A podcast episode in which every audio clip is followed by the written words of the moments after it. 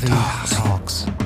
Caritalks, der Podcast zu sozialen Themen der Caritas in Nordrhein-Westfalen.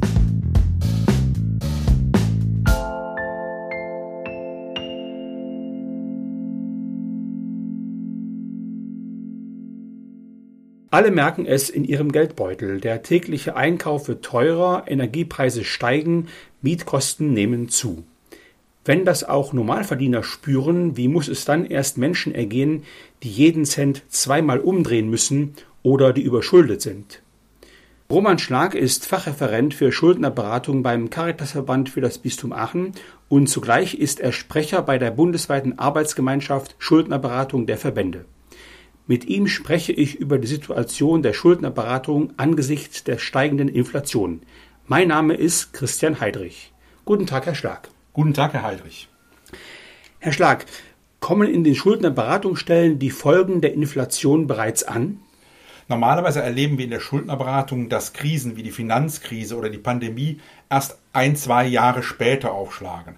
Aber die Inflation, das spüren wir bereits jetzt, weil zum Beispiel die Haushaltspläne, die wir mit den Schuldnern erstellt haben, entsprechend der steigenden Kosten angepasst werden mussten. Haushaltspläne sind also offenbar ein Instrument der Schuldnerberatung. Ja, ein sehr wichtiges Instrument der Schuldnerberatung. Wir machen am Anfang die Haushaltspläne, um zu sehen, wie entstehen die Schulden, warum kommen die Menschen immer weiter ins Minus. Und dann werden die Haushaltspläne immer genauer angepasst und geguckt, ob ein Budget vorhanden ist, mit dem die Menschen entschuldet werden können. Wäre dann nicht ein Haushaltsplan auch ein gutes Instrument eigentlich für alle? Das können alle nutzen, weil es sehr gut veranschaulicht, einen Haushaltsplan zu erstellen. Wie viel Einnahmen habe ich, wie sind meine Ausgaben und wo habe ich den Puffer, was bleibt bei mir noch übrig oder eben nicht übrig. Also sind Sie auch eine Möglichkeit, Sparmöglichkeiten aufzuzeigen? Ja, auch dafür nutzen wir sie, weil wenn ich den einzelnen Posten mir angucke, kann ich sehen, ah, anschaulich, da habe ich vielleicht eine Möglichkeit, noch zu sparen oder Sparmöglichkeiten zu erschließen. Aber ich muss sagen, leider haben wir viele Menschen, die momentan überhaupt keine Möglichkeit haben, mit ihrem Einsparpotenzial die deutlich steigenden Kosten irgendwie auszugleichen. Das ist eine richtig schwierige Situation und die Menschen sind auf Hilfe angewiesen. In meiner Vorstellung kommen zu den Schuldnerberatungsstellen vor allem Menschen, die finanziell nicht auf Rosen gebettet sind, zum Beispiel Empfänger von staatlichen Unterstützungsleistungen. Trifft diese Einschätzung zu? Grundsätzlich ja, dass ein Großteil der Beratenden hat ist auf staatliche Unterstützungsleistungen angewiesen, aber wir haben auch immer mehr Menschen aus der gut bürgerlichen Schicht mit Normalverdienern, die bei uns in die Beratung kommen, weil einfach durch die gestiegenen Kosten, die steigenden Mieten oder durch Kurzarbeit plötzlich ihr ganzer Finanzplan zusammengebrochen ist und auf einmal in eine Überschuldung geraten sind. Wie sieht es aus mit den Zugängen für Schuldnerberatung? Sind die für alle möglich? Das ist ein großes Problem. Gerade in Nordrhein-Westfalen haben wir einen riesigen Flickenteppich. Es gibt Kommunen, wo alle Menschen die Möglichkeit haben, kostenlos eine Schuldnerberatung zu bekommen. Aber es gibt auch sehr viele Kommunen, wo dies nur sehr eingeschränkt oder gar nicht möglich ist, wo Menschen nur mit Sozialleistungsbezug Hilfe bekommen. Alle anderen haben keinen Anspruch auf eine Schuldnerberatung. Das heißt also, Sie fordern eigentlich äh, das Recht auf einen Zugang zur Schuldnerberatung für alle. Das ist eine Forderung der Arbeitsgemeinschaft Schuldenerwartung der Verbände und der Caritas, wo wir sagen, wir brauchen einen gesetzlich geregelten Rechtsanspruch in der Sozialgesetzgebung, dass jeder Mensch Zugang zur Schuldnerberatung hat.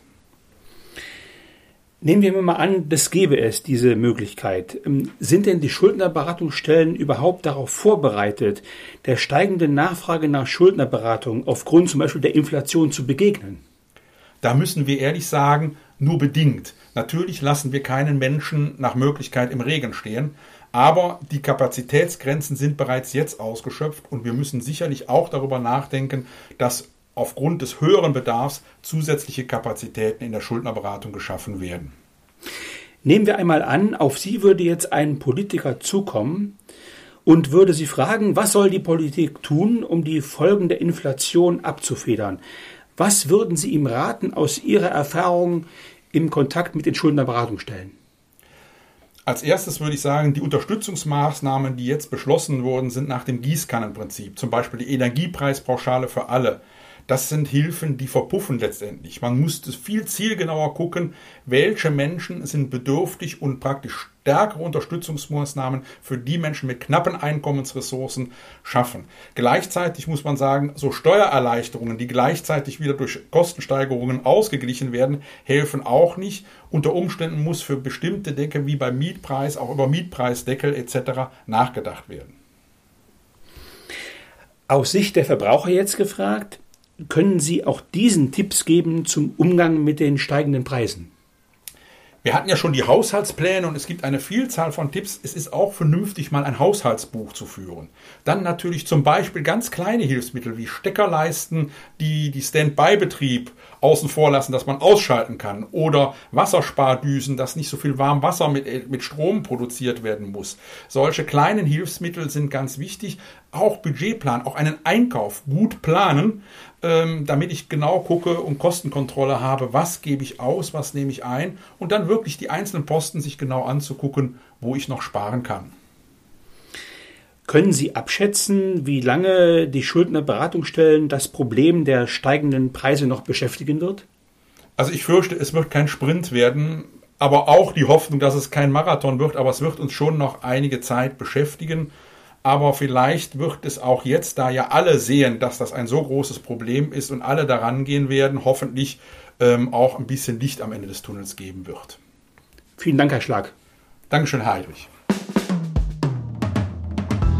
Sie hörten Caritalks, den Podcast zu sozialen Themen der Caritas in Nordrhein-Westfalen. Caritas.